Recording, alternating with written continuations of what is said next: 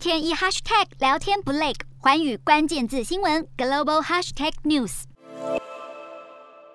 乌俄紧张连带挑战美俄关系，而世界两大军事强国的角力更将牵动全球，也势必冲击亚洲地缘政治。首先，俄罗斯正在加强鄂霍次克海以及邻近海域的军事实力。如果美俄在欧洲有任何风吹草动，将连带升高日本周围的紧张局势。俄军跟日本自卫队在北方四岛的冲突也会更加频繁。俄罗斯去年十二月宣布，远东地区将由新的核动力潜舰执行任务，更准备首度在千岛群岛的松伦岛部署反舰飞弹。而今年一月底到二月，俄国太平洋舰队更在日本海以及鄂霍次克海大规模演习。二月十二号，莫斯科还指控美国潜舰入侵俄国正在进行海军演习的太平洋领海。尽管美方否认，但整体风波显示出美俄紧张关系升高的迹象。由于莫斯科军事策略的关系，东亚安全情势无可避免的将受到冲击。特别是俄国国在鄂霍次克海部署的核动力潜舰舰队，是一旦爆发核战，俄国可能用来攻击美国的武器。而在领海部署军力保卫国土没有问题，但问题是领海的主权争议。莫斯科方面认为北方四岛是保护鄂霍次克海防线的一环，但日本也宣称拥有北方四岛主权。这对于想要夺回北方四岛主权的日本来说，将是一大打击。另一个关键就是乌俄危机也可能让中国大陆从中获利，升高亚洲安全风险。因为美国总统拜登跟俄罗斯总统普丁和平协议一直谈不拢，拜登拒绝，普丁心心念念要求禁止乌克兰加入北约，但为了缓解双方对峙的僵局，拜登提出许多提案，包括美俄针对限制短程与中程陆基飞弹部署进行会谈，确保在欧洲的军事演习更加透明化。美国揭露在罗马尼亚跟波兰防御基地的讯息，用来换取俄国两座飞弹基地部署的资讯。其中最让外界担忧的是，针对短程与中程飞弹的双边谈判。美俄在一九八七年签订的中程核飞弹条约，当时禁止持有射程在五百到五千五百公里的陆基飞弹。由于北京当局并不受这项条约的约束，据称目前中国当局已经部署一千多枚这类飞弹，也让亚洲军事平衡更倾向对中国大陆有利，严重破坏台海、东海以及南海的稳定。关于军事演演习以及飞弹防卫基地的透明度，虽然拜登只提出涵盖欧洲，但普丁可能倾向要求亚洲也纳入管制，因为普丁希望限制美国跟日本还有南韩等盟邦的联合军演。当然，美国不太可能同意这些要求，因为这个举动可能会让莫斯科跟中国大陆更紧密合作，用来削弱美国与日韩澳等亚太重要盟邦的联盟。而这些安全局势发展的分析，也一再凸显出乌俄危机将对亚洲地区造成深远影响。Hello，大家好，我是寰宇新闻记者涂文君。国际上多的是你我不知道的事，